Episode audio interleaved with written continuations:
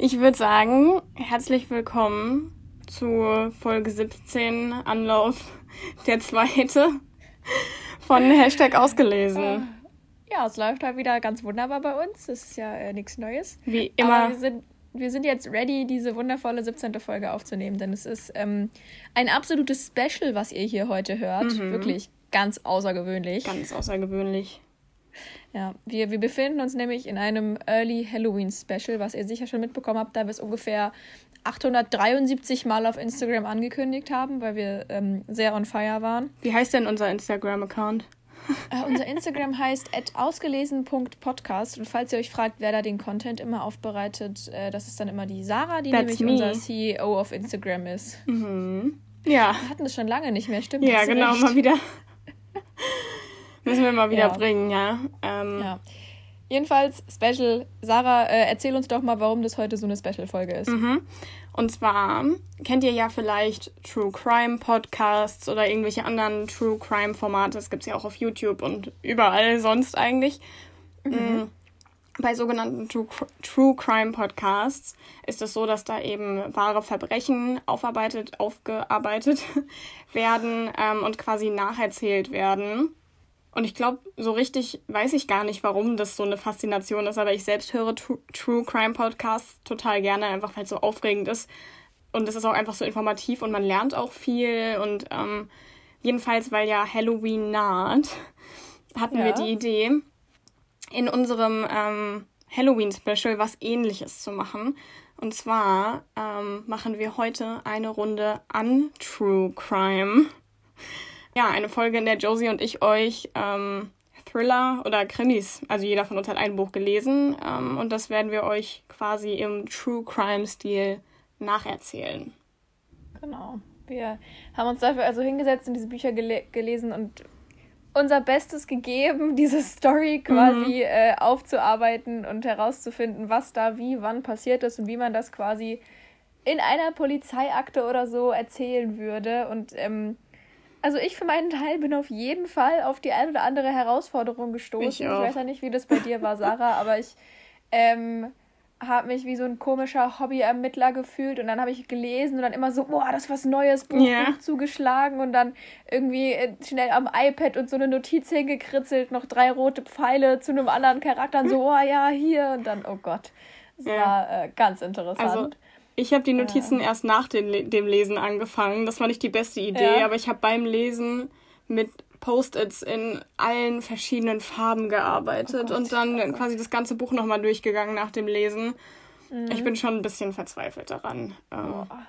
Nee, ich vergesse sowas immer. Ich musste das, ich habe so gesagt, allerspätestens alle 50 Seiten schlage ich kurz zu und mache mhm. Notizen, mhm. weil vorher ähm, ich, ich vergesse das sonst alles mhm. und vor allem diese ganzen Kleinigkeiten und Hinweise oder was weiß ich, die, also Indizien, die zu beweisen werden oder so. Mhm. Und, ähm, vor allem, wenn wir später auch über das Buch äh, reden, was ich eben gelesen habe, äh, kann ich dir auch noch erzählen, warum ich vorher wusste, dass es wichtig ist, bei diesem Autor sich viele, viele Notizen zu machen. Ja, also ich glaube, es ist wichtig, ähm, vorauszusagen, auch wenn es eigentlich selbsterklärend ist, dass diese Folge zu beiden Büchern Spoiler enthalten wird. Einfach weil wir. Yep die Bücher halt nacherzählen werden. Ja. Und ähm, aber trotzdem musste ich für meinen Teil ähm, ein paar Handlungsstränge auslassen in meiner Nacherzählung. Mhm. Ähm, jetzt nicht die allerwichtigsten, aber schon ein paar, die eigentlich Aufmerksamkeit verdient hätten, aber eben ähm, den zeitlichen ja. Rahmen noch mehr gesprengt hätten. Und ähm, falls ihr euch quasi trotzdem dazu entscheidet, die Bücher zu lesen, dann gibt es trotzdem da auch noch Sachen zu ja, finden, die ihr noch nicht Fall. kennt ja. nach dieser Folge. Also ich glaube auch, dass es sich trotzdem noch lohnt. Also wenn ich jetzt für mein Buch sprechen müsste, es, es würde sich trotzdem lohnen. Ja. Ja, äh, soll ich einfach mal den Anfang machen gleich? Ich würde sagen, das, das, das klingt gut. Mach das einfach Oh Gott, mal. ich bin wirklich unfassbar nervös. Ich fühle mich gerade, als würde ich meine Abiturpräsentation halten. Was? also, ähm, ich habe das Buch Neuschnee von Lucy Foley gewählt. Das ist aus dem Penguin Verlag. Ich weiß nicht, wann es erschienen ist. Ähm, mhm. Aber ich hatte mir einfach einen, einen Schwung gebrauchter Thriller gekauft, um zu gucken, welche davon ähm, sich überhaupt eignen. Und ähm, ja, habe mich dann für das entschieden. Mhm. Okay. Dann fange ich einfach mal an. Ich weiß gar Fang nicht. einfach mal an. Ich weiß gar nicht so recht, ähm, Machen wir das dann, redest du dann einfach rein, wenn du irgendwie quasi Gesprächsbedarf ja, hast? also wenn ich Gesprächsbedarf habe oder irgendwo nicht mitkomme, dann, dann rede ich rein. Oder wenn du irgendwo mal einen Absatz hast und ja. ich irgendwie nochmal eine Nachfrage stelle, dann äh, wir, wir werden das hinkriegen, wir machen das. Ich werde auf jeden Fall zwischendrin Pausen machen müssen, die ich dann vielleicht auch rausschneide, vielleicht auch nicht, einfach um Luft zu holen. auf jeden Fall. Ja. Okay, okay. dann fange ich einfach mal an. Mach das mal. Endlich sind sie wieder vereint. Mark und Emma, Miranda und Julian, Nick und Bo, Samira und Giles und Katie. Es ist der 30. Dezember, als die Gruppe der Neuen plus das Baby von Samira und Giles den Bahnhof von Loch Corran erreicht. Vier Tage lang, also über Neujahr, will die Gruppe sich hier eine schöne Zeit machen. Organisiert wurde die Reise von Emma, denn während die gesamte Gruppe sich noch aus den alten Tagen als Studenten in Oxford kennt, ist Emma erst vor drei Jahren als Marks Freundin zur Gruppe dazugestoßen. Doch sie will endlich so richtig dazugehören, ein fester Bestandteil der Gruppe werden. Also hat sie sich ordentlich ins Zeug gelegt, um diese Reise zu planen. Alles muss perfekt werden. Dafür will Emma sorgen. Und doch wird einer der Freunde die vier Tage in Loch Corrin nicht überleben, während ein anderer von ihnen zum Mörder wird. Das Anwesen von Loch Corrin ist total exklusiv und steht nur wenigen Besuchern im Jahr zur Verfügung. Es wurde am gleichnamigen See erbaut und besteht aus einer Lodge, um sie herum eine Gruppe von Hütten. Jedes der Paare hat seine eigene Hütte. Katie, der einzige Single der Gruppe, wohnt alleine. Die Gegend, in der das Anwesen liegt, ist sehr abgeschieden. Bei gutem Wetter braucht man mit dem Auto eine Stunde bis zur Landstraße. Im Winter sorgt der starke Schneefall manchmal oder häufig dafür, dass die Strecke überhaupt nicht befahrbar ist. Dann fahren von dem kleinen Bahnhof auch keine Züge. Loch Corrin ist dann vollständig von der Außenwelt abgeschnitten. Die Freunde wollen sich einen schönen ersten Abend machen. Direkt nach dem Willkommensdinner am ersten Abend trinken die Freunde eine Menge. Später bietet Miranda der Gruppe sogar Pillen an, um die Stimmung nochmal ganz besonders aufzuheitern. Beim Dinner war die Stimmung eher gedrückt und angespannt. Ganz so, als würde ihnen der Gesprächsstoff fehlen, als hätten sie sich auseinandergelebt. Da kommt die kleine Aufheiterung gerade gelegen. Wie schon in alten Zeiten ist Miranda der Mittelpunkt der Gruppe, die strahlende Sonne, um die sich alle anderen wie Planeten drehen. Wie bereits erwähnt, kennt sich ein Großteil der Gruppe aus der Studienzeit. Miranda und Katie kennen sich sogar noch aus der Schule. Würde man die Freundschaft der Neuen verfilmen, hätte Miranda sicherlich die Hauptrolle. Sie und Julian sind bereits seit einigen Jahren verheiratet und kennen sich ebenfalls aus der Zeit, in der beide in Oxford studiert haben. Gleichzeitig waren Katie und Samira bis vor kurzem immer Mirandas beste Freundinnen, die alles miteinander geteilt haben, deren gemeinsamen Erlebnisse sie zusammengeschweißt haben. Doch in letzter Zeit wittert Miranda, dass sich etwas verändert hat. Seit Samira und Giles Eltern von Baby Priya geworden sind, fehlt, fehlt Samira schlichtweg die Zeit, während Katie Miranda gegenüber immer verschlossener geworden ist. Notgedrungen musste Miranda also mit Emma Vorlieb nehmen. Sie selbst bezeichnet Emma als ihre zweite Wahl. Miranda kann sehr tyrannisch sein, aber dennoch polarisiert sie. Auch jetzt noch ist ihre Schönheit regelrecht anziehend für andere. Man weiß nicht recht wieso, aber man möchte einfach mit ihr befreundet sein, als würde man im Licht der Sonne stehen wollen. Und Miranda liebt es, im Mittelpunkt zu stehen. Sie ist sogar regelrecht süchtig danach, muss alles tun, um die Aufmerksamkeit auf sich zu ziehen. Julian ist nicht der einzige der Freunde, der Miranda attraktiv findet. Jeder weiß, dass Mark, Emmas jetziger Freund, damals in sie verschossen war. Vielleicht sogar immer noch etwas für sie übrig hat. Ist es ein Zufall, dass Emma, also Marks Freundin, mit ihren blondierten Haaren eigentlich eher wie ein Abklatsch von Miranda aussieht? Gerade weil Miranda weiß, dass Mark eigentlich immer in sie verschossen war, hielt sie ihn für den Stalker, den sie während des Studiums hatte. Drei Jahre lang verschwanden die verschiedensten, teils persönlichen und teils trivialen Gegenstände aus Mirandas Besitz. Manche davon blieben verschollen, andere tauchten mit einer handgeschriebenen Notiz wieder in ihrem Schließfach auf. Obwohl Miranda das hätte Angst machen sollen, hat es sie irgendwie geschmeichelt, sich begehrt fühlen lassen. Schließlich ist so ein geheimer Verehrer doch eigentlich so etwas wie ein etwas komisches Kompliment, oder? Irgendwann in den letzten Jahren hörten die geheimen Botschaften an Miranda auf. Immer, immer mal wieder kommt ihr ein Gegenstand abhanden. Doch ob das nun ihr Stalker ist oder ob sie sie einfach verliert, kann sie nicht so recht sagen. Die Geschichte von ihrem Stalker erzählt Miranda allerdings auch heute noch gerne auf Partys, um wieder ihren Platz im Mittelpunkt des Geschehens einzunehmen. Am nächsten Tag, dem 31. Dezember, steht einiges auf dem Programm. Vormittags geht die Gruppe gemeinsam mit Doug, dem Wildhüter des Anwesens, auf Jagd in, in den Highlands. Abends steht das Silvesterfest mal an, das Emma so sorgfältig geplant hat und für das sie sogar selbst kocht. Es soll perfekt werden. Es muss perfekt werden. Wieder ist die Stimmung beim Essen angespannt. Und als die Gruppe mit dem Essen fertig wird, ist es immer noch recht früh am Abend. Zu früh, um schon mit dem Mitternachts-Countdown zu beginnen.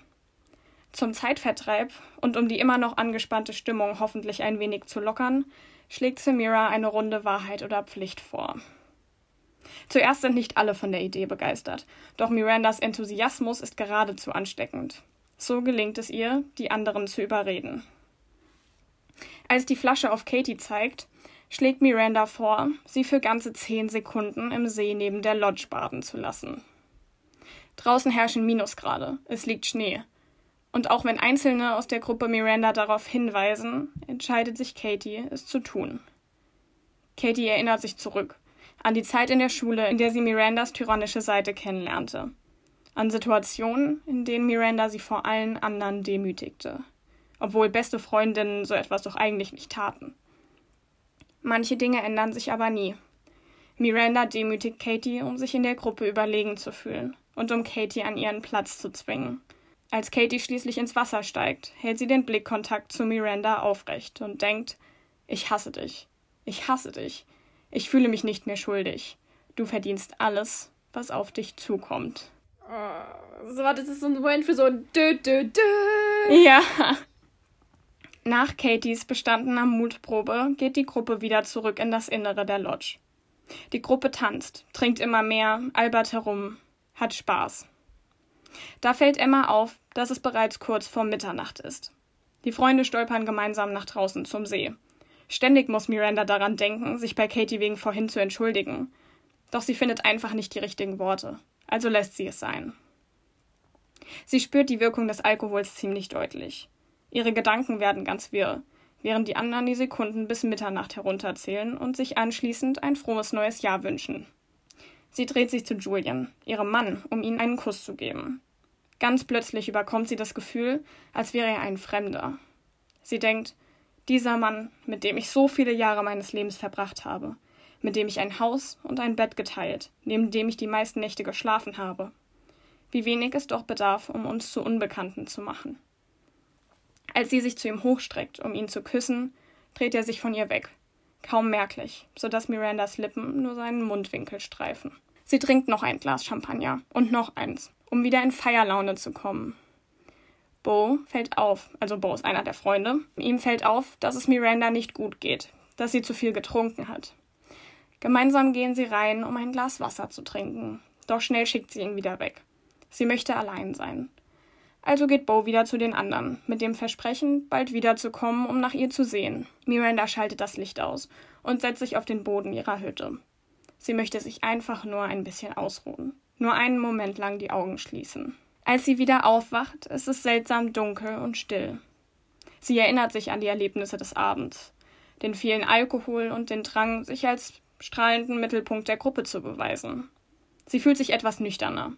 Weil Julia noch nicht zurück ist, glaubt Miranda, die Party sei immer noch im Gange. Der Gedanke, etwas verpassen zu können, versetzt ihr einen Stich. Ich muss mich aufraffen und zu den anderen gehen, denkt sie. Das erwartet man von mir. Als sie auf die Uhr schaut, ist es vier Uhr morgens. Als sie nach draußen tritt, trifft sie die Kälte wie einen Schlag. In der Lodge brennt kein Licht mehr, dafür aber in der Sauna. In diesem Moment ärgert sich Miranda, dass niemand nach ihr geschaut hat, dass sie niemand gefragt hat, ob sie nicht vielleicht mitkommen möchte. Also macht sie sich auf den Weg über den gefrorenen Pfad vorbei an der Lodge. Die Sauna, denkt sie, wollte sie sowieso schon immer einmal ausprobieren. Als sie an der Lodge vorbeiläuft, sieht sie, dass Mark auf einem der Sofas eingeschlafen ist. Bei dem Gedanken, nicht die Einzige zu sein, die Party verpasst, fühlt sich Miranda gleich viel besser. Als Miranda der Sauna näher kommt, vernimmt sie ein seltsames Geräusch, welches sie erstarren lässt. Ein tierischer Laut, irgendwas zwischen einem Schreien und einem Stöhnen. Zuerst denkt sie, der Laut käme aus dem Wald hinter der Sauna, bekommt Angst und will in das Innere der Sauna fliehen. Doch als sie näher kommt, realisiert sie, dass das Geräusch geradewegs aus dem Inneren der Sauna kommt. Als sie die Sauna betritt, ist Miranda fassungslos. Der Blick, der sich ihr bietet, ist absurd. So absurd, dass Miranda den merkwürdigen Drang verspürt, laut loszulachen. Ihr Mann und Katie. Oh ihre beste Freundin seit Kindheitstagen haben Sex ah. miteinander. Auf eine so genauere dumm. Beschreibung der Szene verzichte ich an der Stelle lieber. ah. Ja, okay. Aha. Wir hätten damit also schon mal ein erstes Motiv und so, ne? Mhm. Wir wissen zwar noch nicht, was passiert, aber Liebe und sowas ist ja immer ein Motiv. Egal. Glaub, glaubst, du denn, glaubst du denn, dass Miranda ähm, jemanden töten würde?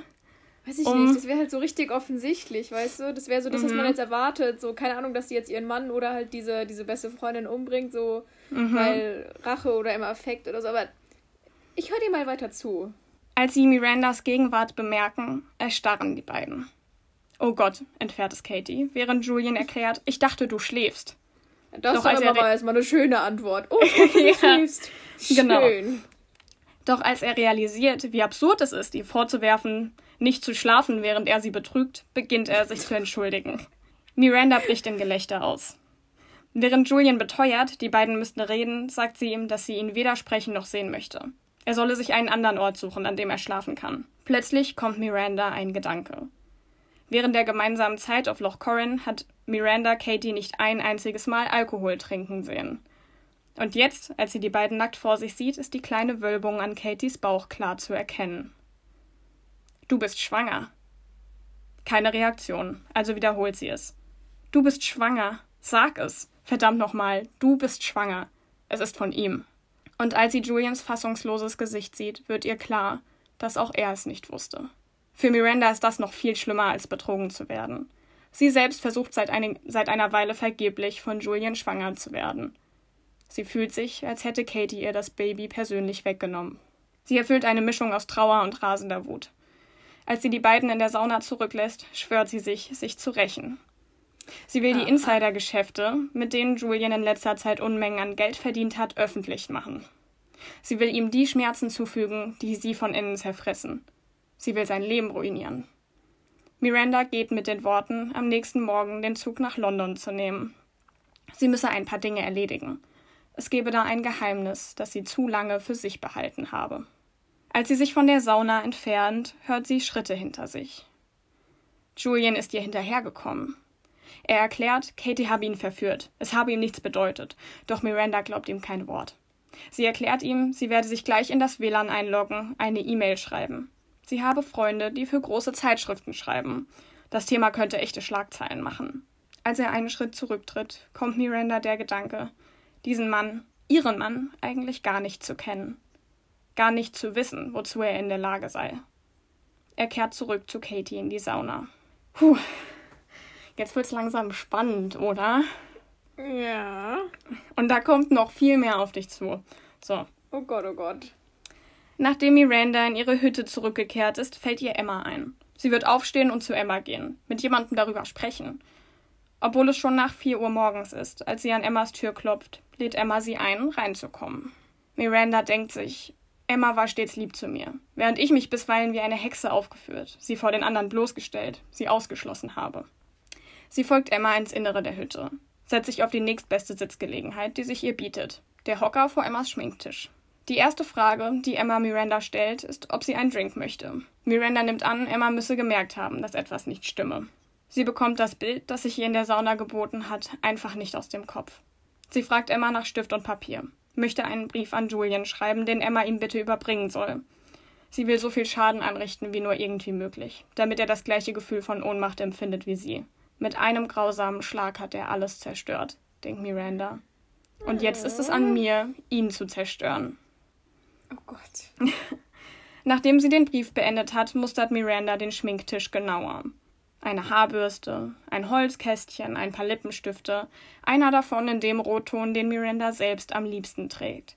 Pirate von Chanel. Oh. Lippenstifte sind immer so ein Ding bei so, bei so Affären und Liebesbesch Liebesgeschichten, oder? Rot wie Blut. Ja, yeah, ich glaube auch. Ich hoffe, wir kriegen hier schon schöne Halloween-Vibes. Okay. Emma schlägt vor, rüber in die Lodge zu gehen. Doch Miranda möchte auf niemanden treffen und erzählt Emma von ihrem Vorhaben, früh am nächsten Morgen abzureisen. Sie erzählt Emma von Katies und Julians Affäre und bittet sie, ihm den Brief zu geben, den sie geschrieben hat, und fragt nach einem weiteren Drink. Während Emma die Gläser auffüllt, greift sich Miranda zur Ablenkung das Holzkästchen, welches ihr vorhin auf dem Schminktisch aufgefallen ist. Sie spielt an dem Kästchen herum, um es zu öffnen. Oh, sagt Emma mit einer seltsamen Stimme. Oh nein, tu das nicht. Doch das Kästchen ist bereits aufgesprungen. Der Inhalt leert sich auf dem Fußboden aus. Und da sind so viele Dinge. Hast du, hast du irgendwelche Vermutungen, was jetzt kommen könnte? Mit, mit den Dingen aus dem Kästchen meinst du jetzt? Ja, oder? vielleicht so. Ja, also, also es wäre jetzt so die Dinge, die von dem verschwunden sind, so mit dem Stalking-mäßig. Das ist halt die. Ja, egal, lies mal. Ich mach mal weiter. weiter. Ja, ja. Emma kniet sich auf den Boden, beginnt hastig all die Dinge wieder einzusammeln und versucht, das Durcheinander mit ihrem Körper zu verdecken. Da wird Miranda bewusst, was sie da vor sich auf dem Boden sieht. All die Gegenstände, die sie mhm. verloren geglaubt hatte. Mhm. Ich bin so ein guter Ermittler. Darunter viele kleine, unbedeutende, aber auch einige, die für Miranda einen emotionalen Wert hatten. Der Tiffany-Anhänger, den Katie ihr zum 21. geschenkt hatte, oder das Feuerzeug mit dem Familienwappen, das sie erst neulich Abend überhaupt verloren hatte. Zunächst versucht Emma, Miranda zu erklären, das Kästchen gehöre Mark. Sie habe keine Ahnung, wie die Dinge hierher gekommen seien. Doch Miranda glaubt ihr kein Wort. All die Jahre, in denen Miranda einen Stalker hatte, der ihre Sachen klaute, das war Emma gewesen. Noch bevor sie sich eigentlich kannten. Ich meine, man muss, man muss bedenken, sie ist erst seit drei Jahren mit Mark zusammen. Ja, ja, weil sie ja eine Freundin. Mhm. Okay. Und, der, und die Stalkerzeit, okay. Mhm. also diese Stalkerzeit ja, war quasi während bisschen, dem Studium. Ein bisschen komischer. Ja. Manda, ich kann das erklären. Also Manda ist quasi so. Das ist Spitzname, ja. ja. Mhm. Nein, Emma, ich glaube nicht, dass du das kannst.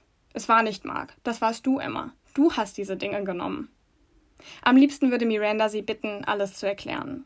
Zu erklären, wie sie, Marks kleine, transusige Freundin, die Miranda erst seit drei Jahren kennt, dazu gekommen ist, ihre Stalkerin zu werden. Aber sie kann nicht. Zwei Enthüllungen in einer Nacht, das erträgt Miranda nicht. Sie fühlt sich, als hätte man ihr alle Gewissheit, alles, von dem sie meinte es zu wissen, unter den Füßen weggerissen. Als sie an Emma vorbei aus der Hütte läuft, hört sie ihre Schritte auf den Stufen hinter sich. Miranda weiß überhaupt nicht, wohin sie unterwegs ist. Sie will nicht zurück in die eigene Hütte, nicht zur Lodge. Sie könnte ja einfach zum Bahnhof laufen, dort auf den Zug warten. Bis am Morgen der nächste Zug fährt, kann es nicht mehr lange sein. Als sie in den Wald eintaucht, hört sie Emmas Rufe. Manda, Manda, ich wollte doch nur deine Freundin sein. Ist das denn so schrecklich? Auf der kleinen Brücke im Wald kommen die beiden zum Stehen. Als Miranda Emma an den Kopf wirft, ihr niemals eine wirkliche Freundin gewesen zu sein, da Freunde sich so etwas nicht antun, trifft das Emma tief. Du warst nur meine Freundin, weil du mit Mark zusammen warst. Ich hätte dich nie zur Freundin gewählt. Um ehrlich zu sein, fand ich dich immer ein bisschen öde. Ich fand immer, dass es dir an Tiefe mangelt. Außerdem fand ich dich viel zu bemüht und anbiedernd. Aber jetzt passt ja alles zusammen. Das meinst du nicht so, presst Emma hervor. Ich bevorzuge ja diese Version von dir. Sie ist um einiges interessanter. Auch wenn du natürlich eine gestörte Irre bist. Die anderen, die sich von uns entfernt haben, waren im Grunde die vernünftigeren. Sie haben nämlich erkannt, dass alles, was uns noch zusammenhält, ein jämmerliches Stück Vergangenheit war. Ich für meinen Teil werde den nächsten Zug nehmen und ein neues Leben beginnen. Eines, in dem ich keinen von euch mehr wiedersehen muss. Vor allem dich nicht. Das kann sie nicht ernst meinen, denkt Emma. Das Einzige, was ich wollte, war, dir nahe zu sein, ein Teil von deinem Leben zu sein. Miranda streckt die Hände von sich, als wolle sie Emmas Worte abwehren. Lass mich einfach nur in Ruhe, du verdammte Psychopathin. Ja, schon so ein bisschen. dieses ui, Wort. Ui. Dieses Wort löst etwas in Emma aus. Psychopathin. Im nächsten Moment packt Emma Miranda am Hals, ohne bestimmten Plan. Sie will einfach nur, dass Miranda aufhört. Aufhört damit, all diese schrecklichen Dinge zu sagen von denen Emma weiß, dass sie sie so nicht meinen kann. Das Gefühl von Enttäuschung überkommt Emma. Wie kann Miranda ihre kleinen Geschenke, all die wohlüberlegten Nachrichten als das Werk einer Psychopathin betrachten? In diesem Moment erinnert Miranda Emma an all die Erwachsenen, die damals versuchten, eine Diagnose zu stellen. Doch Emma ist fest überzeugt, dass es keine Persönlichkeitsstörung ist, die hinter den kleinen Diebstählen und Retouren steckt, hinter den Bemühungen der letzten Jahre, ihr Leben zu studieren und Mark für sich zu gewinnen, um ein Teil der Clique zu werden. Liebe, das ist es, nichts anderes. Ich glaube auch. Schon als Kind war es Emmas liebste Beschäftigung, andere Kinder zu studieren. Sie ahmte ihren Geschmack und ihre Gewohnheiten nach, kaufte die gleichen CDs und die gleiche Kleidung wie sie. Doch keines dieser Kinder war wie, wie Miranda. Als Emma Miranda bei einer Veranstaltung in Oxford kennenlernte, bot sich ihr endlich etwas Nachahmenswertes. Sie wollte werden wie sie. Sie färbte sich die Haare blond und gewann Mark für sich. Erst fing sie an, Miranda nur zu beobachten. Doch als ihr dies noch nicht reichte, fing sie, an, Dinge mitgehen zu lassen. Sie borgte sich etwas von Mirandas Licht. Für Emma war es immer, als wäre sie der Mond, der um Mirandas Sonne kreiste, als wäre das allein ihre Bestimmung. Miranda erinnert sich an diese erste Begegnung in Oxford heute nicht einmal mehr. Sie kennt Emma erst, seit diese Marks Freundin ist. Plötzlich okay. Ja. Bisschen creepy, oder? Schon, also es ist halt so, what the fuck? Also ich meine, so nach und nach, also allein die Tatsache, dass sie sich quasi nur an Mark gemacht hat, um halt irgendwie Teil der Clique zu werden, damit mhm. sie Miranda näher ist. Und dann wundert sie sich, wenn man sie als Psychopath Vor allem, sie, sie, ist ja seit drei mhm. Jahren mit Mark zusammen. Ja. Uiui. Ja. Plötzlich bemerkt Emma, dass Miranda verstummt ist. Sie hängt seltsam schlaff in Emmas Armen, ist über ihr zusammengesackt, sodass ihr ganzes Gewicht auf Emma lastet. In einem Anfall blinden Entsetzens stößt sie Miranda heftig von sich. Als Miranda fällt, kippt ihr Kopf nach hinten, und die Art, wie ihre Gliedmaßen durch die Luft segeln, erinnert Emma irgendwie an eine Puppe. Dann wird Miranda von der Leere verschluckt, und es folgt eine lange Stille. Mhm. Später behauptet Emma, vergessen zu haben, dass die beiden am Rand der Brücke standen, zehn Meter über dem gefrorenen Wasserfall. Manda? ruft Emma zunächst leise. Doch eigentlich weiß sie schon, dass sie nie eine Antwort erhalten wird. Manda? Nichts als Stille. Erst jetzt überwindet Emma sich, genauer hinzuschauen. Man könnte fast meinen, Miranda würde bloß schlafen. Abgesehen davon, dass ihre Beine in einem seltsamen Winkel abstehen. Und dann ist da noch die rote Blüte um ihren Kopf. Dort, wo er auf den Felsen aufgeschlagen ist. Und da ist noch etwas anderes. Etwas Bleicheres, das sich mit dem Blut vermengt, über das Emma lieber nicht genauer nachdenken möchte. Der Schnee beginnt immer dichter zu fallen, als Emma sich umblickt und schaut, ob sie jemand beobachtet haben könnte. Der Schnee bedeckt Emmas Schuhabdrücke, füllt sie aus, als sie davongeht, als habe es sie nie gegeben. Und da fängt Emma an, bitterlich zu weinen. Um Miranda, um sich, um das, was sie verloren hat. Die arme, arme Emma, kann ich da an der Stelle nur sagen. Mhm. Ja, und jetzt kommen wir quasi zu dem Teil, ähm, ja, bei dem, ich sag mal, das Ganze gelöst oder aufgelöst wird. Hast du, okay. hast du irgendwelche Vermutungen, wie, ich sag mal, das ausgehen könnte? Nein. Nein. Also basically nein, ich, ich denke nach, es gäbe viele Möglichkeiten, ja, aber nein. Okay. Also, weil, also, die, die, nee, mhm. nee. Ich mache einfach weiter. ja. Einen Tag später, am 2. Januar, findet Doug, also das ist ja der Wildhüter von dem Anwesen, ja, ja, die Leiche ja. von Miranda, die die anderen zunächst nur für vermisst gehalten hatten. Als er sie sieht, wie Miranda da liegt, wird ihm sofort klar, dass das kein bloßer Unfall gewesen sein kann. Da Loch Corin mittlerweile so eingeschneit ist, dass weder irgendwer von dort wegkommt noch die Polizei dorthin kommen kann, ist schnell klar, dass der Mörder oder die Mörderin sich unter denjenigen befinden muss, die auf dem Anwesen sind. Dö, dö, dö. Emma merkt, dass man ihr auf die Schliche kommen wird. Noch weiß niemand, was passiert ist, doch für immer wird Emma es wohl nicht geheim halten können. Das Gefängnis fürchte ich gar nicht, denkt Emma. Denn ich verdiene die Strafe für das, was ich getan habe. Auch wenn keine Strafe schlimmer sein kann als die, die ich über mich selbst gebracht habe. Der Verlust von Miranda meinem Idol, meinem Leitstern. Allerdings fürchte ich, dass mir nicht mehr genug Zeit bleibt, um in ihrem Namen Rache an Mark und Katie zu üben. Emma nutzt ihre Chance in einem Moment, in dem sie mit Katie alleine ist, weil diese sie um ein Gespräch unter vier Augen bittet. Katie ist sich sicher, dass es Mark gewesen sein muss. Dass es Emma gewesen sein könnte, ist ihr gar nicht in den Sinn gekommen. Aber da Mark so lange für Miranda geschwärmt hat, könnte er es aus Katies Sicht gut gewesen sein. Vielleicht habe ihn die Eifersucht Julian gegenüber überkommen. Als Katie Emma fragt, Emma, war, war es derjenige, von dem ich denke, dass er es war, macht Emma plötzlich etwas Seltsames. Sie beugt sich nach vorn, fegt mit einer Hand durch den Schnee, so als würde sie nach etwas suchen. Emma reagiert nicht auf Katys Frage, was sie da tue. Als sie sich wieder aufrichtet, hält sie etwas in den Händen. Katie braucht einen Moment, bis, es, bis ihr klar wird, dass es ein Gewehr ist, das Emma da in den Händen hält. Was? Ihre Gliedmaßen sind wie gelähmt. Sie ist wie in Schockstarre. Emma, was hast du damit vor? Doch Emma scheint die Frage gar nicht mitzubekommen. Ihr gesamtes Gesicht hat sich regelrecht verwandelt.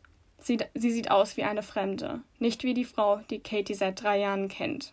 Es ist deine Schuld, zischt Emma. Alles, was ihr zugestoßen ist. Wenn sie das mit euch beiden und eurer widerwärtigen Affäre nicht herausgefunden hätte, wäre sie sicher nicht so außer sich gewesen. Sie hatte diesen Schreck diese schrecklichen Dinge nicht gesagt. Es war nicht ihre Schuld und auch nicht meine. Du bist schuld. Du hast es nie verdient, sie zur Freundin zu haben. Oh Gott. Da realisiert Katie es. Du warst es, Emma. Wieder antwortet Emma nicht. Stattdessen verstellt sie etwas an dem Gewehr, das ein bedrohliches Klicken von sich gibt. Der Lauf hebt sich und befindet sich auf der Höhe von Katies Brustbein. Ihr bleibt keine Zeit mehr, um irgendwas zu tun. Schon hört sie den Knall und spürt, wie sie mit gewaltiger Wucht von etwas gerammt wird. Als sie auf den Boden aufschlägt, wird alles um sie herum schwarz. Zur gleichen Zeit erreicht der Polizeihelikopter endlich das Anwesen. Doch es ist gar nicht die Kugel des Gewehrs, die Katie trifft. Gerade noch so haben Heather und Doug die beiden entdeckt. Heather, das ist die Angestellte des Anwesens, hatte zuvor bemerkt, dass eines der Gewehre aus dem Lagerraum gestohlen wurde. Sie stürzt sich auf Katie. Die beiden fallen im gleichen Moment zur Seite, in dem sich der Schuss löst. Es ist nicht Katie, die die Kugel schließlich trifft, sondern Heather. Doch Heather hat Glück. Sie wird schnell ins Krankenhaus gebracht, notoperiert und überlebt. Okay. Während der Verhandlungen ist Emmas Darbietung geradezu spektakulär. Sie wirkt voll von Reue und Trauer. Sie ist gut gekleidet, nicht zu gut, und die Haare sind braun gefärbt. Mhm. Sie weint, während sie schildert, wie Miranda sie wegen ihrer Erkrankung verspottete, und das trotz ihres verzweifelten Versuchs, sich zu erklären. Sie habe Miranda keinesfalls erwürgen wollen, beharrt Emma. Ja, es sei zu einer Rangelei gekommen, nachdem Miranda einige schreckliche, unverzeihliche Dinge zu ihr gesagt habe. Doch es habe sich um Notwehr, Notwehr gehandelt. Miranda sei betrunken und auf Rache ausgewiesen, habe sie mit Händen und Füßen attackiert. Emma habe Miranda von sich gestoßen und dann, als ihr die Konsequenz ihrer unbedachten Handlung klar wurde, versucht, Miranda zu retten, indem sie sie am nächstbesten Körperteil gepackt habe, nämlich an ihrem Hals. Ach so, ja, klar. Oh, das war, es war so gut von ihr, die ich. Ja, nee. Für Katie, die übrigens selbst Anwältin ist, klingt die Geschichte nicht sehr plausibel. Die Staatsanwaltschaft sieht dies genauso.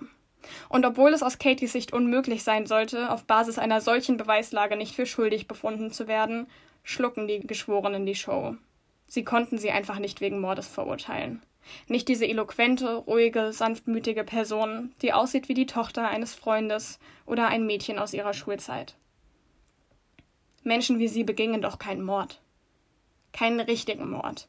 Sie gerieten nur in eine Verkettung tragischer Unfälle. Mhm. Die Verteidigung lässt Miranda als eine zutiefst unglückliche Frau dastehen, deren Leben hinter der glänzenden Fassade in die Brüche, Brüche gegangen sei eine schwere Alkoholikerin und Drogenabhängige. Schließlich habe sie die Gruppe am ersten Abend mit Pillen versorgt. Miranda habe einen Hang zu launischen, tyrannischen Verhalten. Beispielsweise als sie Katie dazu nötigte, in den eiskalten See zu steigen. Kontrollsüchtig, manisch, emotional, instabil. Totschlag. So lautet die Anklage. Das Urteil eine vierjährige Haftstrafe. Die Frau, die Katies beste Freundin in den Tod gestoßen hat und versucht habe, und versucht hat, Katie zu töten, wird in vier Jahren wieder freikommen. Währenddessen, mhm. ja, währenddessen lebt sich die Gruppe der anderen auseinander. Ihnen wird bewusst, dass sie nichts mehr gemein hatten. Miranda und die gemeinsame Vergangenheit war die Verbindung der Gruppe gewesen. Die Clique zerfällt. Samira und Giles finden neue Freunde vom Geburtsvorbereitungskurs. Nick und Bo sind dabei, nach New York zu ziehen. Und Mark hat schon jemand Neues kennengelernt. Julian geht den radikalsten Weg. Er verreist zum Detoxen nach Goa, möchte aber rechtzeitig zum Entbindungstermin zurück sein. Okay. Doch Katie will eigentlich gar nicht für immer an Mark gebunden sein. Sie würde gerne neue Leute kennenlernen. Menschen, die sie nicht als diejenige sehen, die sie mal war, sondern als die, die sie jetzt ist. Ihre gesamte Schwangerschaft war geprägt von der Trauer um Miranda. Es stimmt, sie hat Miranda nicht immer nur gemocht. Manchmal hat sie sie geradezu gehasst. Aber sie hat sie auch geliebt. Aber vielleicht ist es jetzt einfach Zeit für einen Neuanfang. Und Verrückt. Was geht dir durch den Kopf? Crazy people, Alter. Ja. Verrückt. Also die, die ist doch einfach krank. Ja. Nee, du. Also ich finde es find krass, dass sie sich so in das Leben eingeschleust hat. Mhm.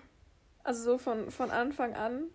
Mhm. Und dass sie aber mit allem so durchkommt. Weißt du, ich meine, sie hat sie jetzt umgebracht und die wollte ja sogar noch die, die Dings töten, die Katie, Katie töten. Mhm. Und kam damit dann trotzdem noch durch, weil sie so eine Show abgezogen hat. Mhm. Naja, komisch. Aber das, das könnte halt auch im echten Leben so passieren, gefühlt. Ja. Dass jemand mit sowas durchkommt und dann, dass alle Freunde sich so ein bisschen wieder auseinanderleben. Mhm. Ja, ne, das ist halt auch mit diesen geschworenen Gerichten in Amerika so. Mhm, also, ja, stimmt, stimmt. Also, das ist krass, dass die halt eben so diese Sympathie ihr gegenüber entwickelt haben. Dass, obwohl mhm. es eigentlich für alle anderen Beteiligten so eindeutig war, was da passiert ist. Ja. Wie fandest du das Buch beim Lesen? Ich fand es mega. Also ich mochte es total gerne. Es gab halt eben noch andere Handlungsstränge. Mhm. Man hat zum Beispiel beim Lesen noch viel mehr über Heather erfahren. Ähm, okay. Ähm, und auch über Doug. Die haben nämlich beide eine krasse Vergangenheit. Und es gab eigentlich noch einen dritten Angestellten auf dem Anwesen. Ähm, also das waren halt, die Kapitel waren immer unterschiedlich, aus verschiedenen Sichten erzählt. Mhm. Und dann gab es immer zwischen der linearen Handlung, die halt eben ne, da anfängt, wo die Freunde das Anwesen erreichen, gab es schon zwischendrin kurze Kapitel aus der Zukunft, wo Heather und Doug mhm. die Leiche entdecken und anfangen rauszufinden, wer das ist. Ähm, okay. Und das war ganz, ganz spannend. Und ich habe mich auch, man fragt sich halt die ganze Zeit, wer von den beiden, weil man hat halt das Gefühl, dass da eigentlich so viele ich sag mal, schlechte Vibes zwischen den Freunden sind und ja, so viele, ja. so viele Spannungen und so viele, ähm, also einfach so viele Dinge, die da zwischen denen stehen, mhm. ähm, dass man irgendwann an einem Punkt ist, an dem man eigentlich jedem davon zutrauen würde, einen davon umzubringen. Ja, ja. Ähm, also ich fand es sehr, sehr spannend, das Buch. Kann ich wirklich nur empfehlen. Sehr gut. Also, meine mhm. Damen und Herren, ähm, ich habe ein Buch von Joelle Dicker gelesen, Das Verschwinden der Stephanie Mailer, und bereue es ganz dolle, dass ich dieses Buch ausgewählt habe für die Untrue Crime Folge, weil es hatte fast 700 Seiten, war richtig anspruchsvoll, hat 1000 Nebenhandlungen, war aber trotzdem ein geiles Buch. Also. Wie lange hast du dafür gebraucht, um das zu lesen? Ähm, keine Ahnung, ich habe halt über mehrere Tage verteilt ja gelesen. Ich weiß jetzt nicht. Kann jetzt nicht hm. kumuliert die Stunden erzählen. Ach so. Ja, Mensch, hast nicht die Zeit ähm, gestoppt. Ja, doch, immer sobald ich mich hinsetze, geht automatisch so eine Stoppuhr los, die in meinem hm. Zimmer äh, ist, ganz groß, ja. Mhm. Ähm, naja, ich hatte nämlich von Joel Dicker schon mal ein Buch gelesen. Das hat die Sarah sich auch ausgeliehen, weil ich das mhm. ganz toll fand. Und dachte, ich hatte ich nämlich schon zu Hause das Buch und wollte es unbedingt noch gelesen haben. Dachte so, ja, das bietet sich doch wunderbar an. Ja, ähm, also, jederzeit, wenn dir irgendwas unklar ist, darfst du gerne ähm, dich äußern oder ich was fragen. Weil es werden zwischendurch, es werden sehr viele Namen fallen und ich gebe mir mhm. Mühe, immer das alles zu erklären. Mhm. Aber ähm, ich führe dich jetzt erstmal ein bisschen in die Geschichte ein und sag dir, mhm. womit mhm. wir uns beschäftigen und was ähm, die beiden Fälle sind, mit denen wir uns beschäftigen. Weil es ist so ein Misch aus Cold Case und aktuellem Massaker. also, okay. wir haben den 30. Juli 1994, das erste Theaterfestival von Orphea. Orphea oder Orphea ist ein kleiner Ort in den Hamptons nahe von New York. Uh. Samuel Padelin sucht panisch seine Frau Megan Padelin, die von der üblichen Joggingrunde nicht heimgekehrt ist. Die hat nämlich einen peniblen Plan, ähm, wann sie joggen geht jeden Abend Mhm. Und äh, sie kamen nicht heim. Sie haben nämlich beide keine Karten mehr für die Eröffnung des Festivals bekommen und haben mhm. aber gesagt, die haben keine Lust in die Menschenmengen zu gehen. Also ist sie einfach joggen gegangen, aber kam nicht heim. Also fährt er seine Joggingrunde ab und findet tatsächlich seine Leiche brutal ermordet, also ihre Leiche brutal ermordet auf dem Gehsteig. Hinter ihr das Haus des Bürgermeisters, ebenfalls eingetretenes, eingetretene Tür. Und alle drei, also der Bürgermeister Gordon, seine Frau und sein Sohn, sind auch ermordet worden. Megan Paddleton wurde also ein tragisches Zivilopfer in einem grausamen Vierfachmord, der die Stadt erschüttert. Oh, 23. Shit. Juni 2014, 20 Jahre später. Jesse Rosenberg, ein ähm, Polizist, soll in Rente gehen. Eine letzte ruhige Woche bleibt ihm noch nach einer glorreichen Polizeikarriere, bevor er einen neuen Abschnitt beginnt, von dem keiner eine Ahnung hat, was er eigentlich tun möchte. Er und sein Kollege Derek Scott haben damals den Vierfachmord von Orphia gelöst mit perfekter Beweisführung. Das war quasi Lehrbucharbeit. Auf dem Fest lernt er Stephanie Mailer kennen. Ähm, und die sagt ihm, ja, seine, seine damalige Verhaftung, der Täter, den sie rausgefunden haben, war falsch. Sie hat die große Story und heute Abend kriegt sie noch den letzten Hinweis, der ihr fehlt, um das ganze Puzzle zu lösen. Und dann wird sie ihm eine große Story auftischen, was er damals nicht gesehen hat, obwohl es so offensichtlich war. Warte, warte, was ist Stephanie von Beruf? Stephanie ist Journalistin. Mhm. Ja, okay, das hatte ich mir schon fast gedacht. Ja, ja. Am gleichen Abend noch verschwindet Stephanie. Oh. Die Polizei von Ophia glaubt erstmal nicht an eine Straftat, doch die Eltern sind in großer Sorge. Weil Stephanie hat eine, eine SMS an ihren Arbeitgeber beim Ophia Chronicle geschickt, dass sie erstmal ein bisschen untertaucht und sie sich keine Sorgen machen sollen. Aber die Eltern kennen ihre Tochter und glauben, da ist irgendwas los. Rosenberg bekommt davon mit, dass Stephanie verschwunden ist und denkt sich, da könnte ein Zusammenhang bestehen, dass sie diese Tat neu aufklären wollte von damals und jetzt auf einmal nicht mehr aufzufinden ist und fährt noch auf. Die Polizei hat doch eigentlich schon längst den Fall ad acta gelegt und sagt, es gab diese Nachricht und sie waren auch bei der Wohnung, da ist alles ganz normal. Also soll er sich nicht solche Sorgen machen. Jesse fährt aber trotzdem mit den Eltern zu der Wohnung und als sie da ankommen, ist alles durchwühlt, die Wohnung wurde aufgebrochen. Jesse schickt die Eltern weg und wird kurze Zeit später niedergeschlagen. Oh. Ab da ist sich Rosenberg sicher, hier ist etwas passiert. Mhm.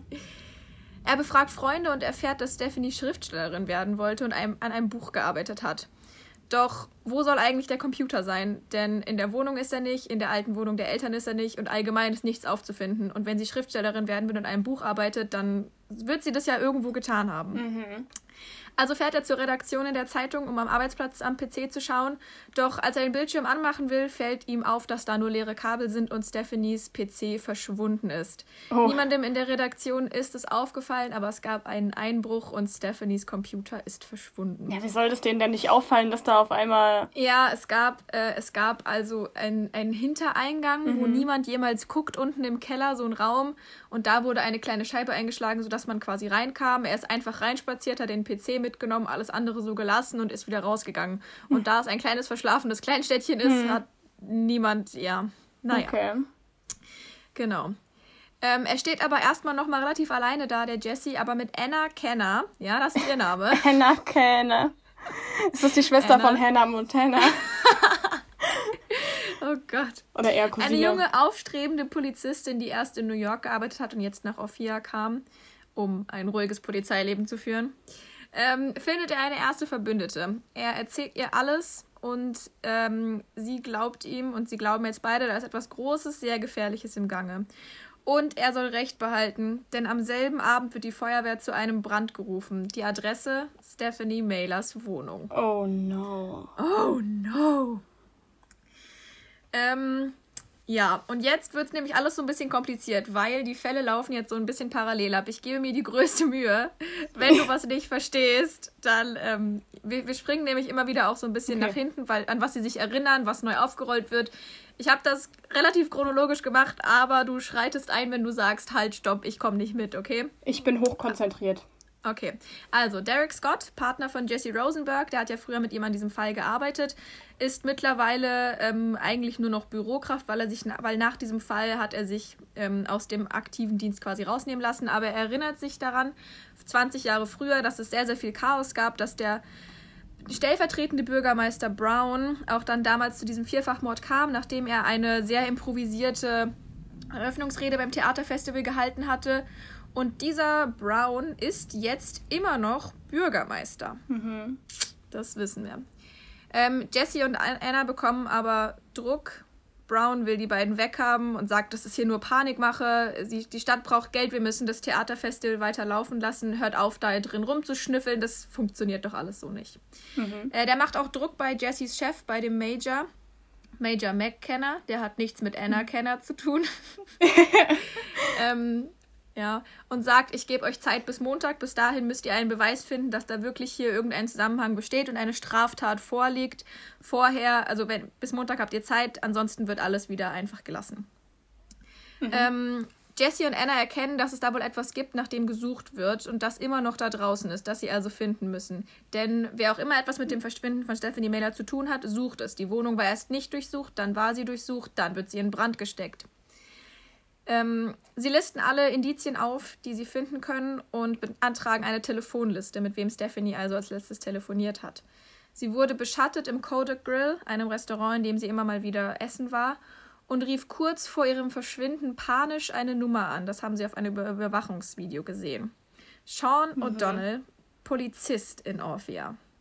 Mhm. Sie finden raus, dass Sean und Stephanie kurz ein Paar waren das Stephanie allerdings nur ausgenutzt hat, um Zugang zum Archivraum zu bekommen und die Akte zu finden vom damaligen Fall. Sie hat also direkt ein bisschen sich, sich angeboten und ihn ausgenutzt. ähm, sie hatten ihn kurz verdächtigt, doch als sie den Anruf abgehört haben, war es nur eine Nachricht auf der Mailbox, die Sean selbst nie gehört hat, in der sie gesagt hat, Sean, ich habe Angst. Hier ist etwas los, ich habe panische Angst. Ähm, Anna und Jessie machen den Gang ins Archiv, um zu gucken, was für eine Akte Stephanie haben wollte, um herauszufinden, was sie da vielleicht an Infos hätte brauchen können. Doch alles ist leer und sie finden nur einen Zettel in dem Karton, auf dem steht, hier beginnt die schwarze Nacht. Oh, oh, mhm. Ich bekomme auch Angst langsam.